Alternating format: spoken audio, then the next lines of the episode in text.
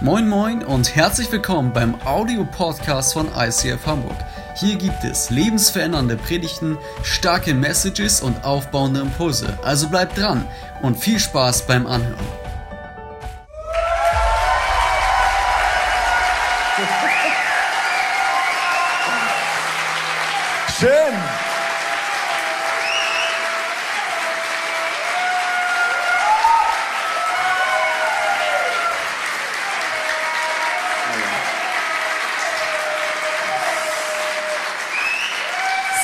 Danke. Schön, dass ihr alle da seid. Herzlich willkommen heute Morgen. Ey, das ist wirklich, wirklich Hammer. Ich freue mich so sehr, äh, hier zu sein. Es ist so ein Privileg für mich und für uns da zu sein. Ich bin ja auch nicht alleine da, sondern heute Matze und Puni, die heute Worship leiten, ähm, sind auch mit dabei. Die sind bei uns. Matze ist schon von Anfang an beim ICF Singen, sind wir zusammen unterwegs. Und ähm, ich liebe es einfach mit denen. Die waren jetzt das letzte, oder die waren, waren ein halbes Jahr hier in Hamburg, Anfang des Jahres. Und ich bin echt froh, dass sie wieder zurück sind. Aber was ich so besonders wirklich auch bei den beiden finde, ist einfach, wenn sie worshipen, so, es ist wie so, ähm, da geht einfach der Himmel auf. Und das ist wirklich was Besonderes. So, da, darum ist das, es gibt einen Unterschied zwischen guten Musikern und guten Worshippern. Und es sind einfach krasse Worshipper, die wirklich das Herz von Jesus suchen. Und das ist wirklich so stark. Ey, und hier die Pantlis sind einfach solche Legenden. Ich weiß nicht, ob es euch eigentlich klar ist, ob es dir klar ist, was für äh, krasse Pastoren ihr hier im ICF Hamburg habt. Und was ich echt besonders finde bei, bei Andreas und bei Tina, ist halt echt, dass sie, ähm, dass sie so eine Weisheit und so eine Überlegtheit haben, ähm, ja, wie, wie Dinge zu, zu sehen, so eine sortierte Art. Und das Krasse ist, Weisheit, sehen wir, lesen wir in den Sprüchen, dass Weisheit kommt aus Gottesfurcht. Und äh, wenn sie weise sind, das heißt, dass eine Gottesfurcht auch dahinter. Und das sehen wir einfach auch bei, bei, bei der ganzen Familie Pantli, bei Andi Tina, dass sie, dass sie so eine Gottesfurcht haben, warum sie auch sagen, wir wollen für Gott wirklich unser Bestes geben. Ich finde auch Pantlis stehen echt auch dafür, sowas von, wir wollen wirklich unser, wir wollen nicht irgendwas für Gott hinrotzen, sondern sagen, unser Gott, ich ehre ihn so sehr, dass ich da wirklich mein Bestes für geben möchte, dass ich mein Leben hingebe dafür. Und, ähm, und auch, was halt schön ist, sie ehren Gott sehr, ähm, indem sie sich wirklich aufs Wort Gottes stellen. Also es ist nicht so, es ist nicht einfach nur eine hippe Kirche hier. Also auch wenn du vielleicht neu bist hier reinschaust, sowas. ICF Hamburg ist nicht einfach nur eine hippe Kirche, es sind einfach nur nicht nur coole Pastoren, sondern ähm, die, die Bibel ist die Grundlage. Das muss man heute dazu sagen, was nicht mehr normal ist in der Kirche. Ja? Dass die Bibel die Grundlage ist. Und es ist so krass, weil sie ehren Gott so sehr, wo sie sagen, mir ist das Wort Gottes wichtiger als Normen, die sonst irgendwo herrschen. Und das ist besonders. Das heißt, wenn du nach einer bibeltreuen Kirche suchst, äh, hier bist du richtig. Und ähm, einfach der Hammer. Also ich freue mich, ich freue mich jetzt mega hier zu sein mit euch. Seid ihr am Start? Okay. Cool, also ähm, wie gesagt, ich heiße David Rominger, ich bin leitender Pastor vom ICF Schwarzwald-Bodensee mit meiner Frau zusammen. Wir haben sechs Standorte da unten im Süden und äh, das ist wirklich cool, was da entsteht. Haben ein krasses Team, ähm, ja, heftige, heftige Pastoren, Prediger, und einfach so ein Geschenk, mit so vielen starken Leuten unterwegs zu sein. Ich denke manchmal so, Alter, die sind alle besser, aber irgendwie, ja gut, dann ist es halt als Leiter und hilfst da irgendwie ein bisschen, das zu koordinieren mit denen zusammen. Aber ähm, was, was, was unser Herz ist und was mein Herz ist und was auch mein Herz für heute ist, ist so diese einfach einen Hunger für Jesus zu haben. Und ich glaube, das ist, wenn ich sagen würde, ich hätte eine Message, die man irgendwie im Leben halten kann, eine Botschaft, eine Sache ist so, lass uns hungrig bleiben nach Jesus. Und das hört sich vielleicht so banal an, es ist das, das, der Key, sowas. Wie stark ist meine Sehnsucht? Wir sind oft nur neugierig nach Jesus. Neugier ist nicht Hunger. Hungrig nach Jesus heißt wirklich sehnsüchtig zu sein. Nicht nur mehr über ihn zu wissen, sondern ihn besser zu kennen. Und dafür steckt mein Herz auch heute für diese Predigt, für diesen Sonntag, ist so, lass uns und ich bete echt auch dafür, dass ein Hunger und wirklich so ein Feuer in unserem Herzen entfacht wird. Und ich glaube wirklich, dass der Heilige Geist heute in deinem Leben was, was Neues entfachen wird. Eine neue Liebe, eine neue Sehnsucht für ihn. Okay? Yes. Ähm, wir sind hier in dieser Serie, wir sind eins über das hohe priesterliche Gebet. Und ich habe heute meinen Titel genannt, Jesus und die Kämpferbraut. Jesus und die Kämpferbraut ist heute mein Titel. Ihr werdet gleich begreifen, was es geht. Ich lese hier mal vor, im Johannesevangelium Kapitel 17, Vers 26 ist ein Vers aus dem hohepriesterlichen Gebet von Jesus. Da betet er, Jesus, Jesus betet, Vater, ich möchte, dass die, die du mir gegeben hast, bei mir sind, damit sie meine Herrlichkeit sehen können. Also Jesus betet, Vater, ich möchte, dass die, die du mir gegeben hast, bei mir sind, damit sie meine Herrlichkeit sehen können. Erstmal, du kannst auch nicht bei ihm sein. Viele Christen sind nicht bei Jesus, gell? sondern irgendwo anders. Ich bete, dass du die, die mir gegeben hast, bei mir sind, damit sie meine Herrlichkeit sehen können. Jesus, sein Gebet ist, dass, die, dass wir seine Herrlichkeit sehen können. Wisst ihr, die Herrlichkeit Gottes ist, das absolute, ist der absolute Gipfel von dem Glanz von wer Gott ist. Und wir dürfen es nur erahnen, wie krass und wie, wie allmächtig und wie wuchtig unser Gott ist. Ich glaube, wir sind in einer Season, wo das Thema Gottesfurcht das zentrale Thema ist. Ich glaube, Gottesfurcht ist wie so die Überschrift von Gott gerade für sein Leib. Da glaube ich ganz fest, es ist wie so, ähm, weil, weil die Menschenfurcht hat die Gottesfurcht vertrieben. Wir passen alle Dinge an. Hauptsache, wir sind nicht, wir, wir ecken nicht mit Menschen an und vergessen damit, was ehrt Gott. Wir wollen nur noch Menschen ehren und nicht mehr Gott ehren.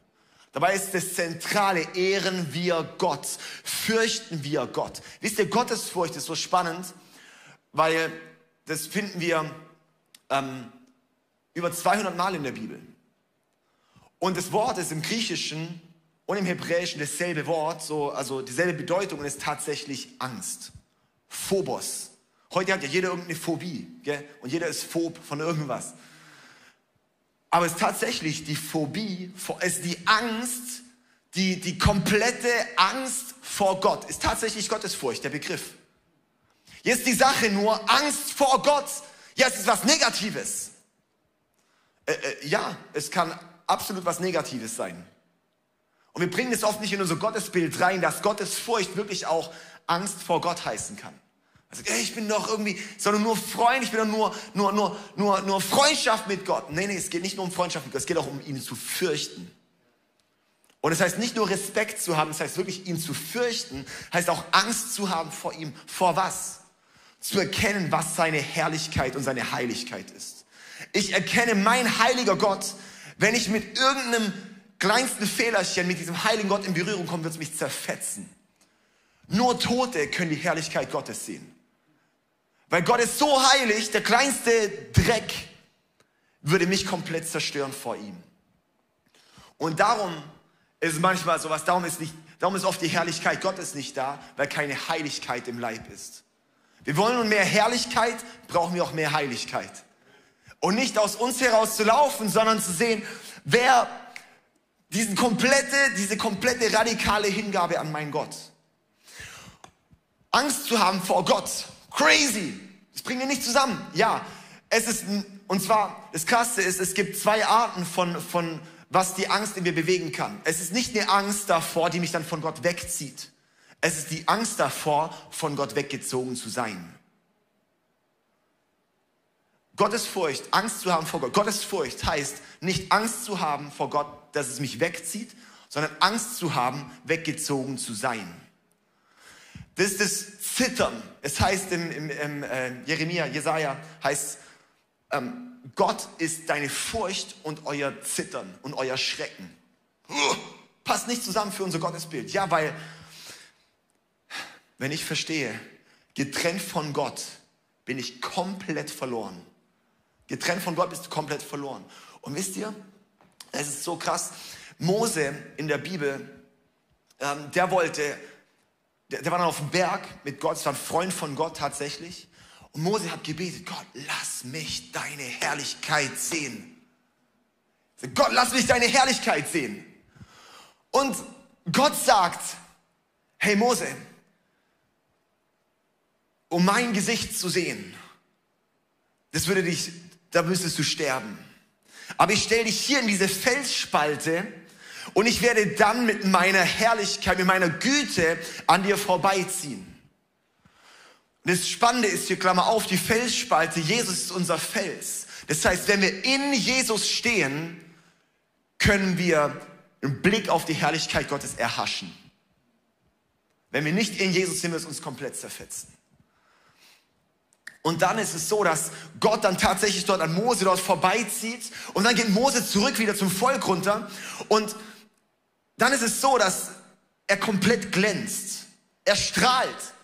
Und die, das heißt, das Volk, die konnten seinen Anblick nicht ertragen, weil er so gestrahlt hat, er musste sich bedecken.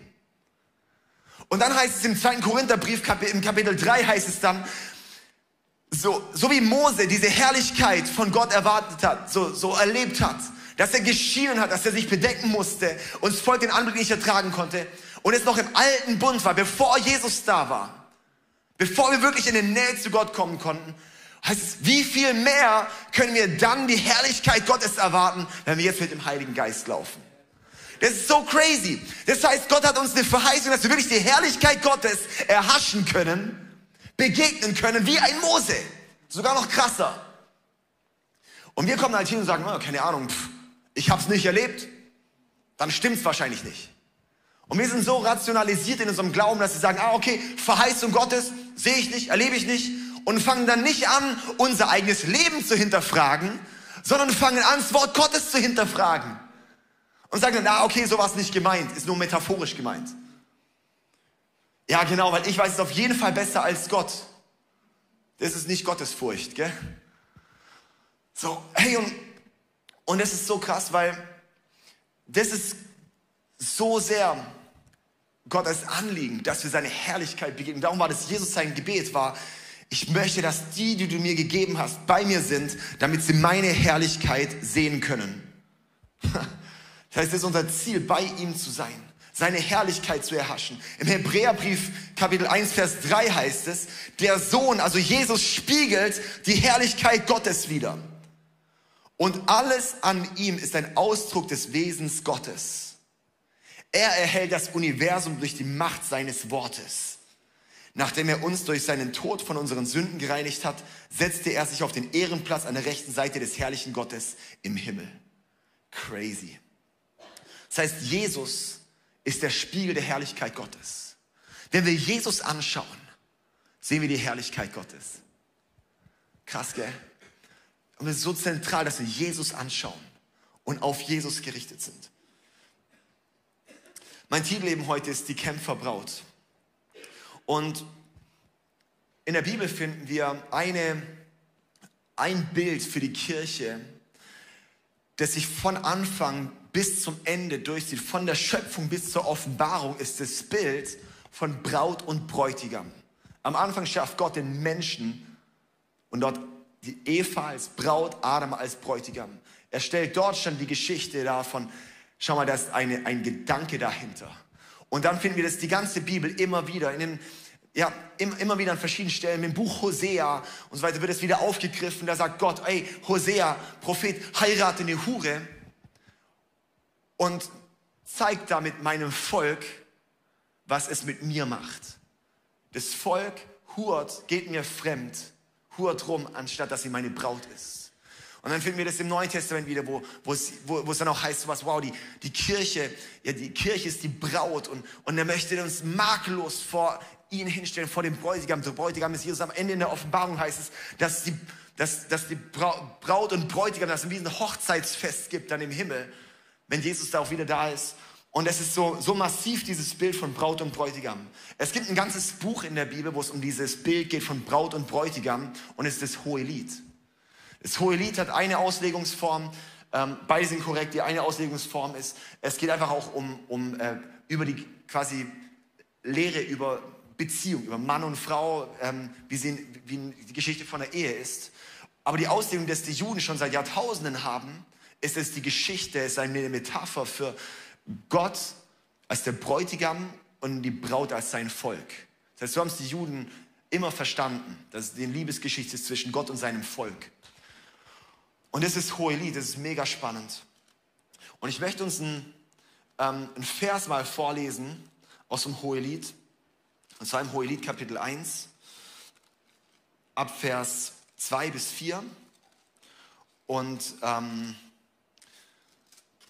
dieser Vers ist wieder zentral, ist wie der Visionsvers von der Braut, ähm, wie die Lebensvision. Das ist wie so der Auftrag, das ist wie so das, ja man, I'm born for this. Okay? Das ist wie dieser Startvers. Da heißt es, ach, sagt die Braut, sagt, sagt, sagt, sagt ich als die Braut von Jesus, oder? Zu meinem Bräutigam Jesus. Okay?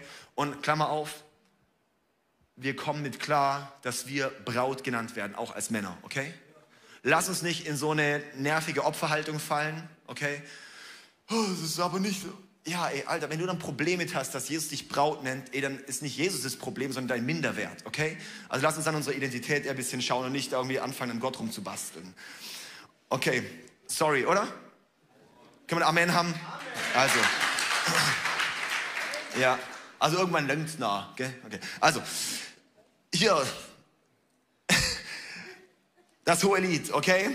Kapitel 1, Vers 2, da heißt es, ach, dass er mich küsse mit den Küssen seines Mundes. Denn deine Liebe ist köstlicher als Wein. Der Duft deiner Salben ist betörend. Dein Name ist wie feinstes Öl. Darum lieben dich die Mädchen. Nimm mich mit zu dir. Komm, lass uns eilen. Der König hat mich in sein Zimmer geführt.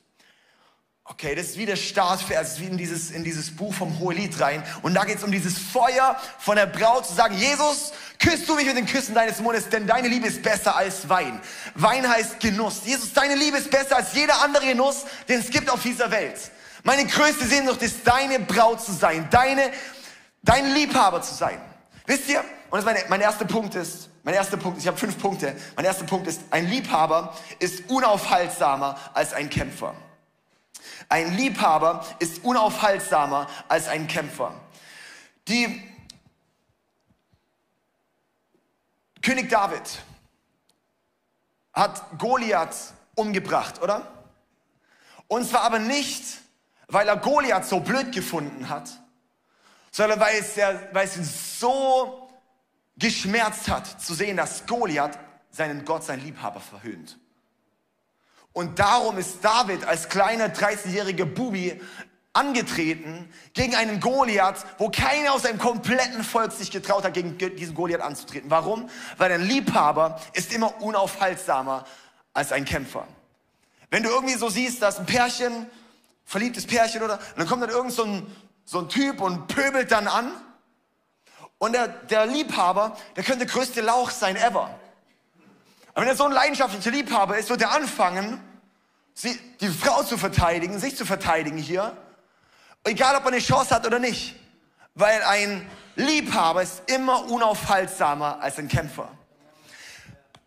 Und das ist das Bild von einer Kämpferbraut. Jesus möchte, dass wir eine Braut sind, aber eine Braut, die etwas bewegt. Du siehst durch die Storyline vom Hohelied, Kapitel 1 bis 8, das ist wie eine Storyline. Es geht immer Schritte. Das sind wie die Phasen des geistlichen Wachstums des Hohelied. Und am Ende ist dann die Braut. Und die kommt dann aus dem Kampf heraus. Und die kommt dann gegürtet und sagt, und Jesus, Mann, ey, du bist mein Siegelring. Und du bist, und wir beide bewegen was zusammen. Wir verändern die Welt zusammen. Diese Mentalität hat eine Braut. Okay? Wir haben meistens in unserem Gottesbild, in unserem Glaubensleben, wie wir uns als deutsche Kirche häufig bewegen, ist meistens nur ein, Jesus ist mein, ich bin ein Kind Gottes. Ich bin ein Kind Gottes oder Freund. Ja, alles gut, aber wisst ihr, ein Kind wird irgendwann erwachsen. Und dann hat es einen Liebhaber, eine Liebhaberin, oder? Und das ist ein Ding von, wir bewegen uns meistens als Christen nur auf Kindlevel und wachsen nie heran zur Reife, wirklich Liebhaber zu sein im Auftrag. Meine Frau, die sitzt mir nicht nur den ganzen Tag auf dem Schoß und ein bisschen im Modus dann auch noch so, hey du, ich Chef, du nix, Vibe, sondern, oder? Sondern wir sind zusammen auf Augenhöhe, sind gemeinsam unterwegs, bewegen etwas, bauen etwas, leiten gemeinsam. Und es ist krasse, weil das macht ein Liebhaber, ist am Ende Braut und Bräutigam bedeutet, wir gemeinsam sind Hand in Hand unterwegs. Und ich baue das Königreich Gottes da, wo ich bin. Mein König ist mein Lieb Liebhaber. Im Jesaja Kapitel 54, Vers 5 heißt es, dein Schöpfer ist dein Ehemann. Sein Name ist Herr der Allmächtige. Er, der Heilige Israels, ist dein Erlöser. Er wird der Gott der ganzen Erde genannt. Wie krass ist das? Dein Schöpfer ist auch dein Ehemann, ist dein Liebhaber, ist dein, ja Mann, und mit dem bin ich unterwegs. Mein Schöpfer, der Allmächtige. Der ist nicht einfach nur irgendein, irgendein Wesen, das komplett, sondern nee, der möchte mit mir Hand in Hand gehen. Und es ist so krass, dafür braucht es, dafür braucht es auch eine Furcht vor ihm. So cool, es heißt auch, gibt auch in, in Sprüchen heißt es, ähm, die, die ihn fürchten, denen offenbart er seinen Willen. Oder dass wir Freundschaft, also Freundschaft entsteht aus der Gottesfurcht heraus. Weil ich ihn so sehr schätze, weil ich ihn erkannt habe, wer er ist. Und dann sagt er, wow, weil du mich so sehr kennst. Darum laufen wir hier Hand in Hand. Johannes, der Jünger, war der Lieblingsjünger von Jesus. Ja? Das war der beste Freund von Jesus auf dieser Erde. Und dieser Johannes, der Jünger, der wird dann ähm, irgendwann wird er auf die Insel, als Jesus dann in den Himmel gefahren ist, wird Johannes der Jünger dann äh, auf, auf Patmos quasi geschickt zum noch vollends Vollenden. Und dann hat er dort die, bekommt er dort die Offenbarung. Das Buch Offenbarung wurde, wurde, hat Gott Johannes offenbart, gesagt. Und da lesen wir ganz am Anfang im Kapitel 1, ist es so, dass dann Jesus ihm begegnet. Und als Jesus seinem besten Freund Johannes begegnet, heißt es, Johannes fiel wie tot auf sein Angesicht, weil er war von Ehrfurcht erstarrt. Jetzt stell dir vor, wenn der beste Freund von Jesus vor Ehrfurcht vor ihm erstarrt, wie dürfte es uns gehen? Freundschaft. Und darum hat Gott auch seinen besten Freund rausgesucht, um es zu offenbaren. Sagt er, dem zeige ich es. Dem, dem werde ich mich offenbaren in meiner Fülle, wer ich bin. Und das heißt, es ist immer was, es kommt zusammen. Ein Liebhaber ist immer unaufhaltsamer als ein Kämpfer. Wir sind in einer Zeit von maximaler sexueller Verwirrung. Gell? In unserer Gesellschaft ist es ja crazy. In dieser Zeit von maximaler sexueller Verwirrung möchte Gott das Thema von Braut und Bräutigam hervorheben. Es gibt verschiedene Bilder für die Kirche, die genutzt werden in der Bibel, Leib und Haus Gottes und verschiedene Steine und so die ganzen Sachen, Glieder, ein Leib und so weiter aber die Braut. In der Offenbarung am Ende heißt es, es wird die Braut sein. Das heißt, was am Ende die Kirche ausmachen wird, ist eine Braut. Sie wird heilig vor unserem Gott dastehen. Was es heißt, natürlich möchte heute jemand verdrehen, dass wir gar nicht mehr wissen, was eine Braut und ein Bräutigam ist. Und darum, möchte, darum sagt er auch, heißt es auch im Epheserbrief Kapitel 5, oder heißt es auch, wo, wo Paulus dann sagt, ey, die Ehe zwischen Mann und Frau, es ist ein Abbild vom Himmlischen, von dem, wie Jesus als Bräutigam seine Braut, die Kirche, liebt. Und darum ist die Ehe zwischen Mann und Frau so etwas Heiliges. Es ist ein unsichtbares Abbild von dem, was Gott repräsentieren möchte. Und darum ist es auch so, lass uns dieses Heilige, was hier auf dieser Erde ein Abbild dafür ist, heilig halten. Aber wir fangen heute an, rumzudoktern am Konstrukt Ehe. Gar Ehe ist ja nicht, wie es ist sondern Love is Love. Ich sage, nee, God is Love. Gott ist Liebe.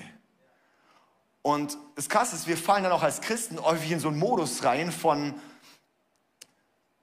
ah ja, ich lebe halt einfach in wilder Ehe, weil ich in meinem Glaubensleben lebe ich auch in einer wilden Ehe. Ich habe gern mal Intimitätszeit mit meinem Gott, aber ich übernehme nicht die Verantwortung, mein Leben mit ihm zu laufen.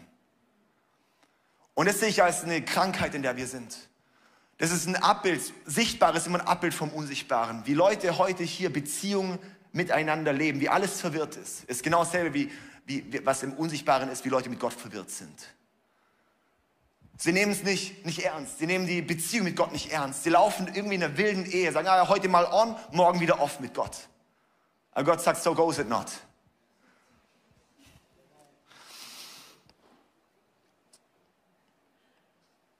Mein zweiter Punkt ist, viele tauchen zur Hochzeit auf, aber nicht mehr zur Ehe. Viele tauchen zur Hochzeit auf, aber nicht mehr zur Ehe. Viele Leute sind Namenschristen, aber sind keine Lebechristen, oder? Sie wollen sich kurz, sag ich mal, bekehren und dann nach der Bekehrung ist vorbei. Es ist wie so fertig. Dann ist das Einzige, was noch kommt, ist dann so, ich gehe in die Church, bin ein bisschen so am Start und so weiter und dann war's das. Nee, aber wisst ihr, es geht nicht nur darum, einfach so zu denken, okay, ich bin halt Christ, ich glaube grundsätzlich an Gott, ich denke an seine Existenz, es gibt ihn irgendwie, aber es ist kein... Wisst ihr, der Teufel glaubt auch an Gott, er folgt ihm halt auch nur nicht nach. Viele Christen glauben an Gott, aber folgen ihm nicht nach. Bei der Nachfolge siehst du was, dass etwas verändert wird. Wenn Menschen sagen, ich folge Gott nach und ihr Leben wird nicht verändert, lügen sie.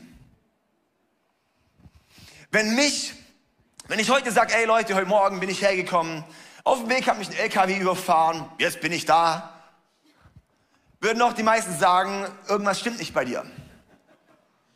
Du wurdest sicher nicht vom LKW überfahren. Aber wir nehmen uns die Frechheit raus und sagen, mir ist Gott begegnet und es, man sieht es nicht in meinem Leben. Wenn man einen LKW sieht, der dich überfährt, dann wirst du auch sehen, dass Gott dir begegnet. In der Bibel siehst du keinen, der Gott begegnet ist, der nicht radikal verändert wurde. Und bei dem nicht radikale Veränderung war im Leben. Gott will deine Liebe. Hinter allen Prinzipien, die Gott hat in seinem Wort, geht es nicht um Gebote, sondern um eine Offenbarung vom Herz Gottes. Und wir denken heute, ich bin schlauer als Gott. Ah, so hat es Gott nicht gemeint. Hat Gott wirklich gesagt? Die erste Frage, die Gott hinterfragt, im ersten Buch Mose, macht es die Schlange schon, hat Gott wirklich gesagt? Das ist die Frage der Zeit. Hat Gott wirklich gesagt? Und wir müssen lernen zu sagen, shut up! Weil das Wort Gottes ist, denke ich, weiser als ich. Und wir nehmen uns die Frechheit raus zu sagen, ah, ich denke, ich weiß schon, ich, ich bin schon weiser als Gott. Weil ich weiß ja, wie soll ich habe schon so viel Lebenserfahrung und außerdem habe ich echt paar gute Podcasts gehört. Und auf Instagram hat auch irgendein Dödel irgendeinen Scheiß gepostet. Da weiß ich sicher besser als das Wort Gottes. Also, und auch wenn es Gott sagt, so hat das ja nicht gemeint. Wir müssen uns manchmal zuhören, gell? Echt krass.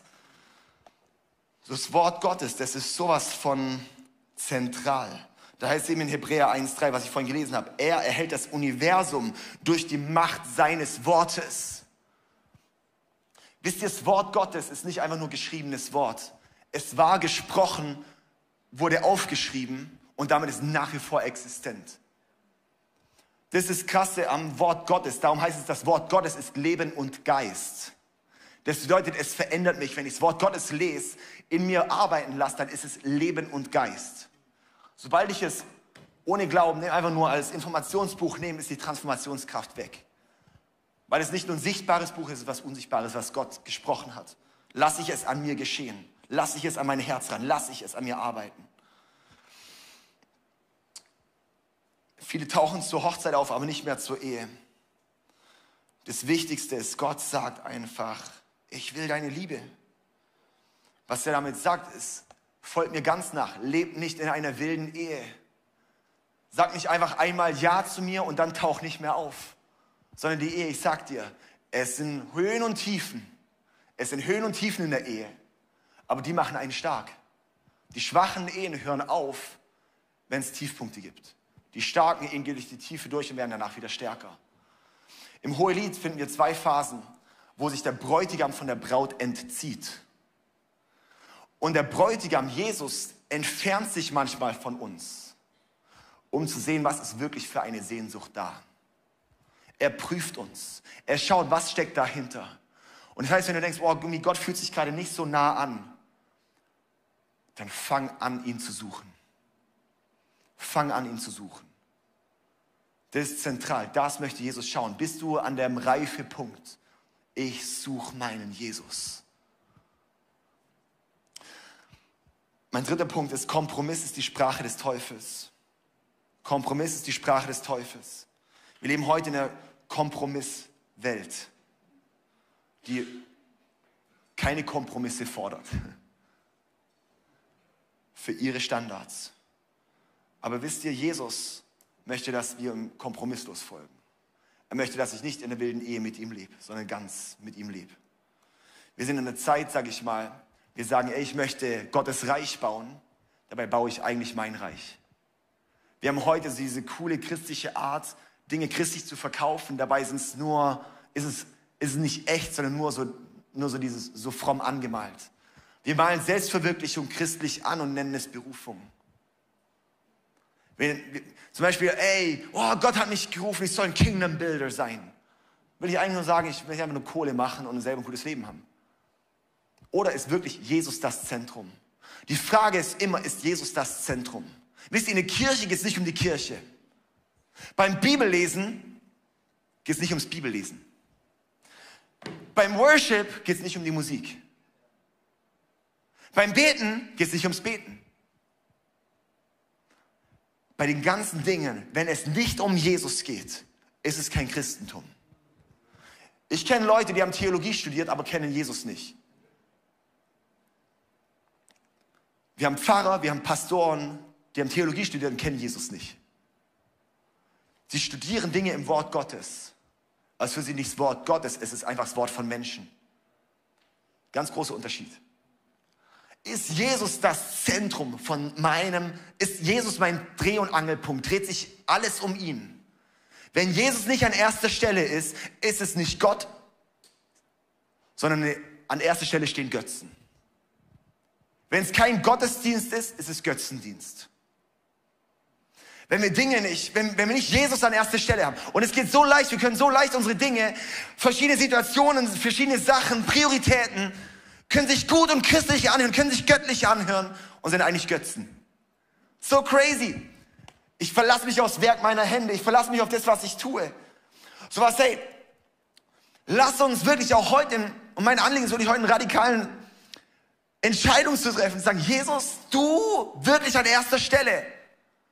Was ist wirklich, wenn ich wirklich Jesus an erster Stelle habe? Wenn ich sage, Jesus, ich erkenne, wie herrlich du bist, die Herrlichkeit Gottes. Familie, Beruf, die ganzen Dinge können auch zu einem Götzen werden, wenn nicht Jesus drüber steht.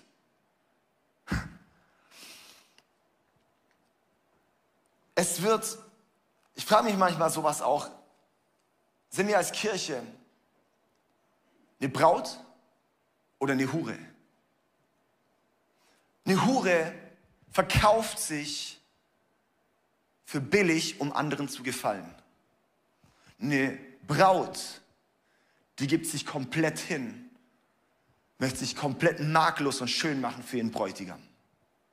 Was ist unser Fokus als Kirche, als Einzelpersonen? Ist so, will ich Hauptsache Leuten gefallen oder möchte ich meinem Gott gefallen? Die Menschenfurcht hat die Gottesfurcht vertrieben. Und ich möchte dich ermutigen, sowas, ey, lass uns das mitnehmen. Zu sagen, Jesus, dir, ich bin kompromisslos, folge ich dir nach. Jesus, ich möchte die Braut sein. Auch wenn es Veränderung für Leben, Dinge in meinem Leben bedeutet. Wenn ich sage, ah, Jesus, ich folge dir nach, aber ich folge ihm nicht nach, folge ich ihm nicht nach, gell? Ist ein No-Brainer, aber checken wir oft nicht. Und das Krasse ist, Jesus ist da schon ziemlich hinterher, weil er sagt, er möchte, dass, ich, dass die Leute ihm nachfolgen. Weil er weiß, es gibt viele Leute, die wollen, aber folgen ihm nicht. Im Lukas-Evangelium, Lukas-Evangelium Kapitel, Kapitel 14, ab Vers 25 sagt, sagt Jesus, oder heißt es dort so, eine große Menschenmenge begleitete Jesus. Er wandte sich um und sagte zu ihnen, wer mir nachfolgen will, muss mich mehr lieben als Vater und Mutter, Frauen, Kinder, Brüder und Schwestern, ja mehr als sein Leben. Sonst kann er nicht mein Jünger sein. Kommt nicht, ehe ihr nicht die Kosten berechnet habt. Und ich möchte dich damit heute auch fragen, sowas.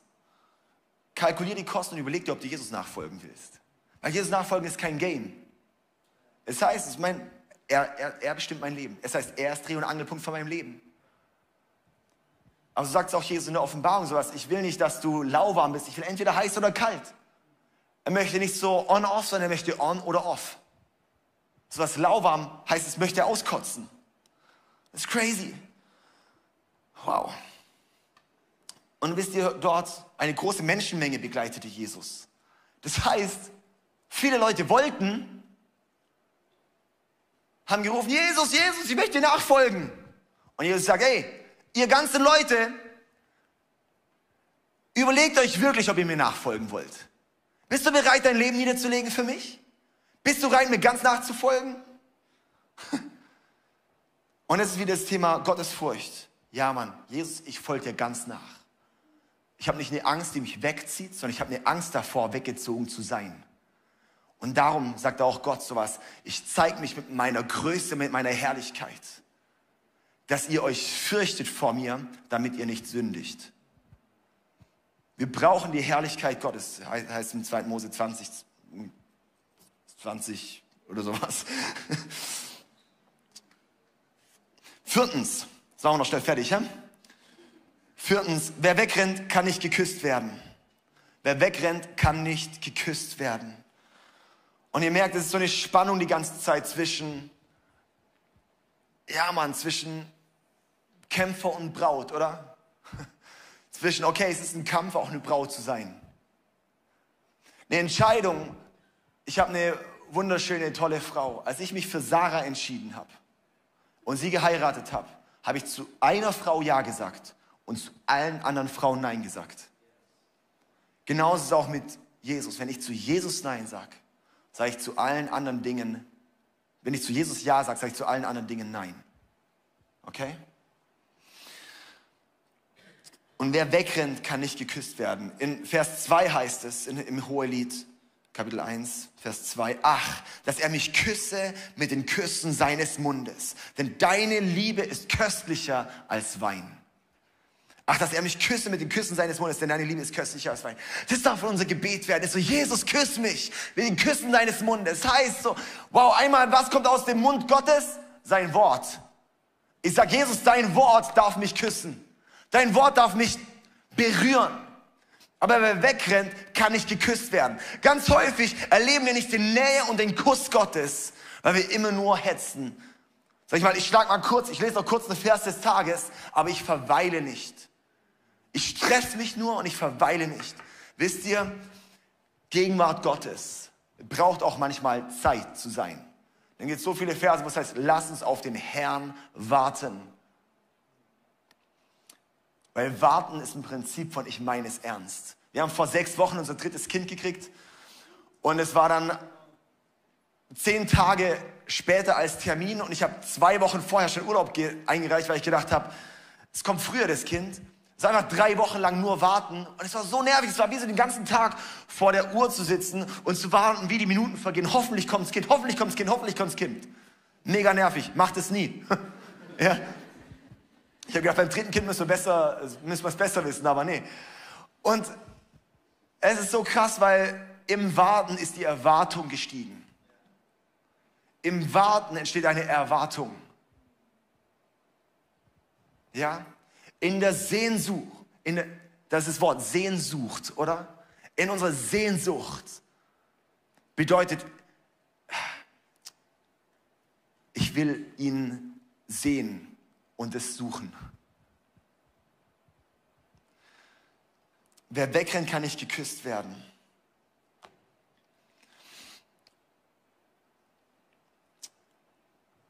Wir, deine Liebe ist besser als Wein, köstlicher als Wein.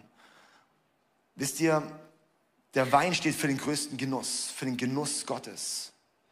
Und ich möchte dich einfach auch einladen, ist so dieses, lass uns unseren Gott genießen die Ehe ist sowas Genießbares.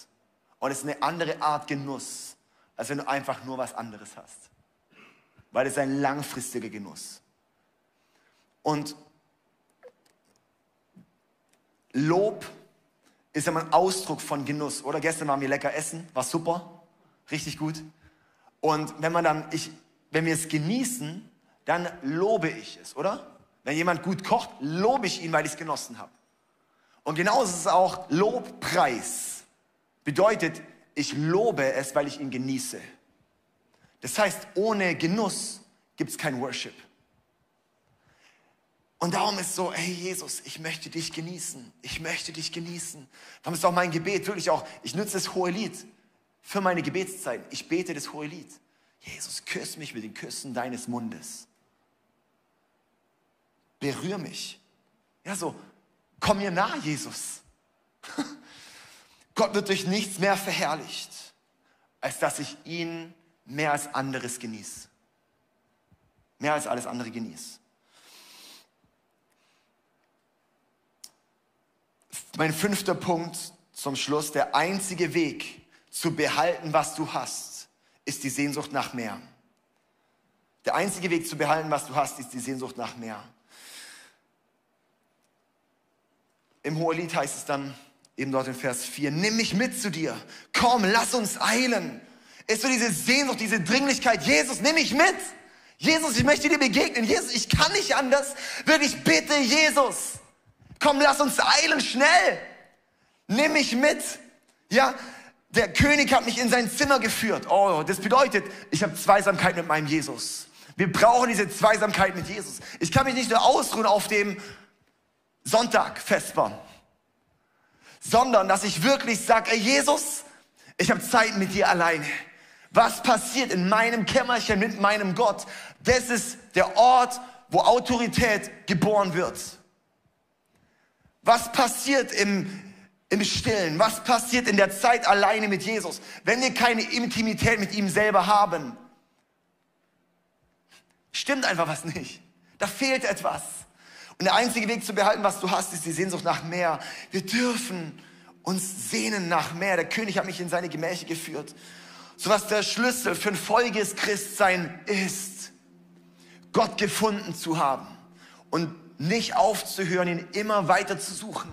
Sagen, Jesus, ich kenne dich, aber Jesus, ich will dich mehr kennen. Wisst ihr, Gott ist unendlich. Das bedeutet, ich kenne ihn und ich lerne ihn immer besser kennen. Ich suche ihn immer mehr. Ich komme ihm immer näher und immer näher und immer näher. Es ist kein gesättigt. Wenn ich denke, ich bin gesättigt, zieh mich zum Herz Jesus. Zieh mich zu deinem Herz.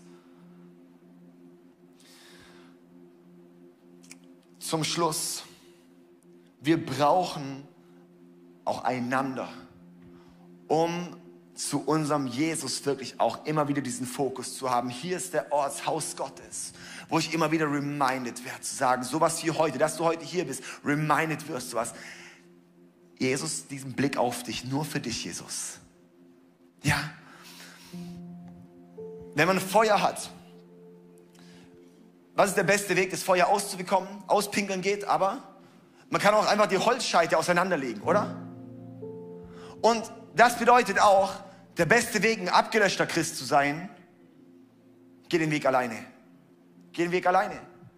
Pflanz dich. Sowas, wenn du, wenn du feurig sein willst, pflanz dich im Haus Gottes. Wir brauchen einander. Wenn ich mal, ich brauche Reminder, ich brauche Leute, die mich, mich motivieren, ich brauche Leute, die mich reinfinden in Gottes Gegenwart manchmal. Ja, Mann, weil zusammen da liegt was drauf. Und ich brauche die Zeiten auch alleine. So was, ja, ich, wir brauchen dies, das, dieses gemeinsam und wir brauchen das alleine. Und darum, lass uns jetzt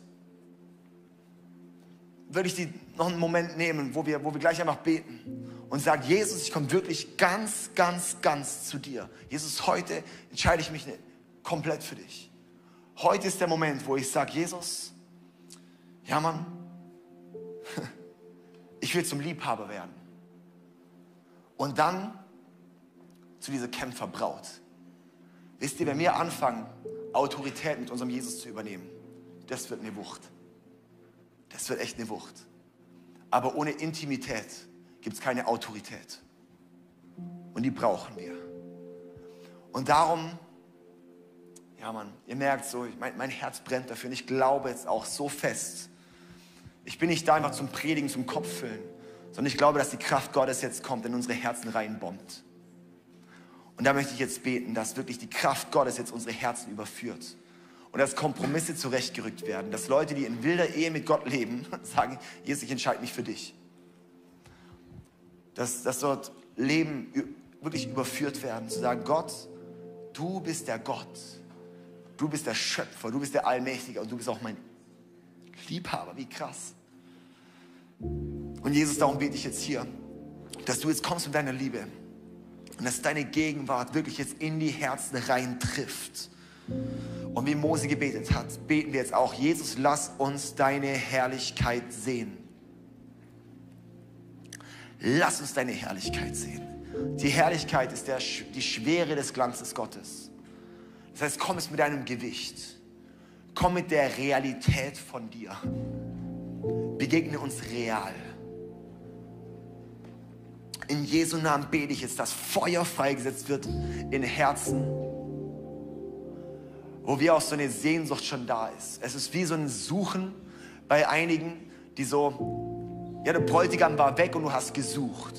Und ich bete jetzt, Jesus, dass es wie so ein Öffnungsmoment ist, wo jetzt der der Rollladen hochgeht und wieder du gesehen wirst in deiner Schönheit.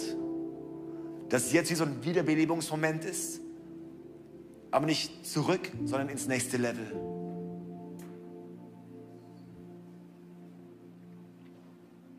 Ich merke es auch gerade, wie, wie wenn der Heilige Geist wirklich auch so einige Leute, gerade so ein Finger, ein paar Dinge im Herzen drauflegt. Und Jesus sagt wie so, ey, bist du bereit, Dinge in Ordnung zu bringen? Bist du bereit, nach meinem Weg zu laufen? Bist du bereit, also, don't just play games with me.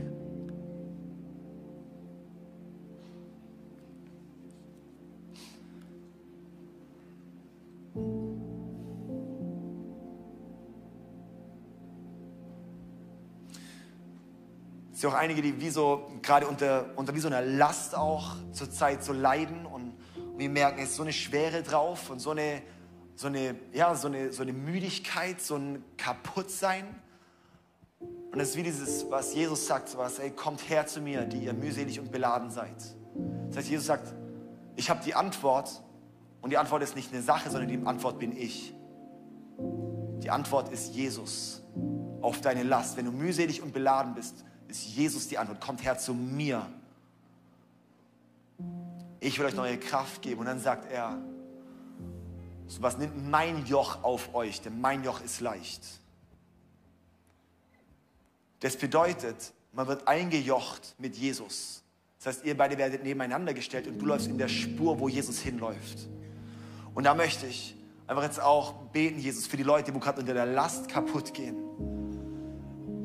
dass du jetzt konkret Jesus sagst, Jesus, ich lasse mich einspannen in dein Joch und gehe die Richtung, wo du sagst, wo es hingeht. Manchmal sind wir so dumm, dass wir unseren eigenen Weg gehen wollen. und wir mit ein bisschen Abstand und später denkt man so, oh, wie blöd war denn das eigentlich? Und treff jetzt die Entscheidung zu sagen, Jesus, ich spann, lass mich einspannen in dein Joch. Wenn du gesprochen hast, Jesus, ich, ich gehe dort mit. Und ich bete jetzt, Jesus, dass eine Frische kommt. Dass wenn du bestellst, Jesus, dann bezahlst du auch die Rechnung.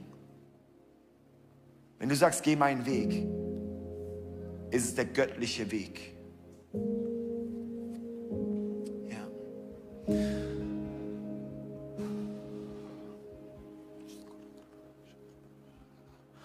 Ich bete jetzt echt auch für sowas, dass das hier wirklich erwachen darf nochmal ganz neu von einem, von einem Blick auf nur dich, Jesus. Einfach du, Jesus. Du bist das Zentrum, du bist der Anfang, du bist das Ende, du bist der Dreh- und Angelpunkt. wow, du bist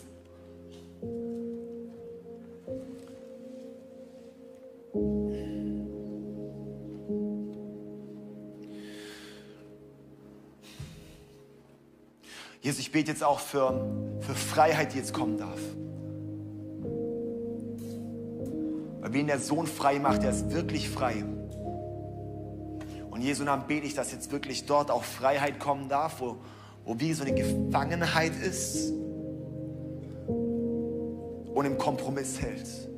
Ich bete, dass jetzt wie so die Kette aufgegangen, aufge, aufgemacht wird und du hast die Möglichkeit, jetzt rauszutreten. Gehen selber einen aktiven Schritt raus. Und es ist wie so, die Freiheit ist ein Schritt weg. Geh den Schritt raus. Ja.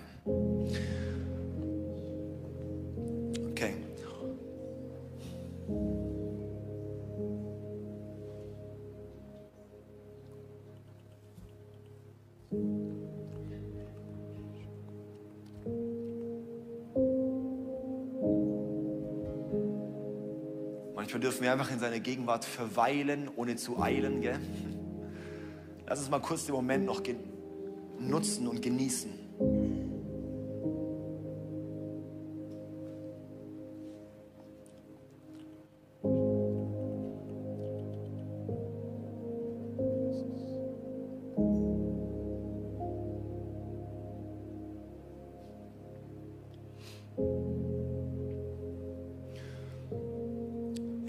Habe echt auch so ganz stark so diesen Impuls von einigen Leuten, die, wo Gott wie auch gerade so eure Motive, deine Motive reinigen möchte und dann wirklich auch Dinge daraus entstehen lassen möchte. Gerade bist du noch vielleicht in etwas, du machst wirklich Business und es ist zur Selbstverherrlichung. Und Jesus möchte wie dieses Motiv reinigen und zu seiner Ehre machen. Und dass, das, und dass da wirklich Gott auch was auf dein Leben gelegt hat. Dass hier wirklich Gott Business-Leute hat auch einige Studenten oder sowas, wo Gott wie so eigentlich Vision reingelegt hat. Und es ist wie so, lass dein Motiv reinigen vom Feuer Gottes und es wird wirklich die Kraft Gottes drauf liegen. Wirklich Leute, die, auf Social Media wirklich Dinge in Bewegung setzen können. Aber lass dein Motiv reinigen von Jesus, dass er das Zentrum ist. Ja. Und jetzt, da beten wir jetzt wirklich auch rein, dass wir alle Dinge, die dir im Weg stehen, alle Götzen, alles, Jesus, alles soll jetzt auf die Seite geräumt werden. Als Kirche, Jesus, im Privatleben, Jesus, im Familienumfeld, im Berufsleben, Jesus. Da beten wir jetzt für, dass wirklich alle Mauern und alle Fesseln niedergerissen werden. Im Namen von Jesus. Heiliger Geist, komm jetzt hier mit deiner Freiheit, weil wo der Geist des Herrn ist, da ist Freiheit. Und lass uns zusammen aufstehen mal. Will ich jetzt auch nach unserem Gott mal ausstrecken und sagen, ja, Jesus, dich. Jesus, du. Jesus, reiß alle Mauern nieder. Sowas. Ich mach, ich mach Platz nur für dich. Nichts anderes hat Raum in meinem Leben als du, Jesus. Nichts anderes darf mein Leben bestimmen als du, Jesus. Alle Stimmen, die um mich rum sind, alle Medien, alles Social Media, alle in meinem Umfeld, Kollegen, Kommilitonen, die Stimmen, Jesus, die drehen mir jetzt runter, sagen, Jesus, dein Wort ist die Leuchte auf meinem Weg. Jesus, dein Wort hier in Hamburg als der Standard von deinem Reich. In Jesu Namen beten wir jetzt hier, durch dass die Frische und Fülle kommt von deinem Geist. Yes.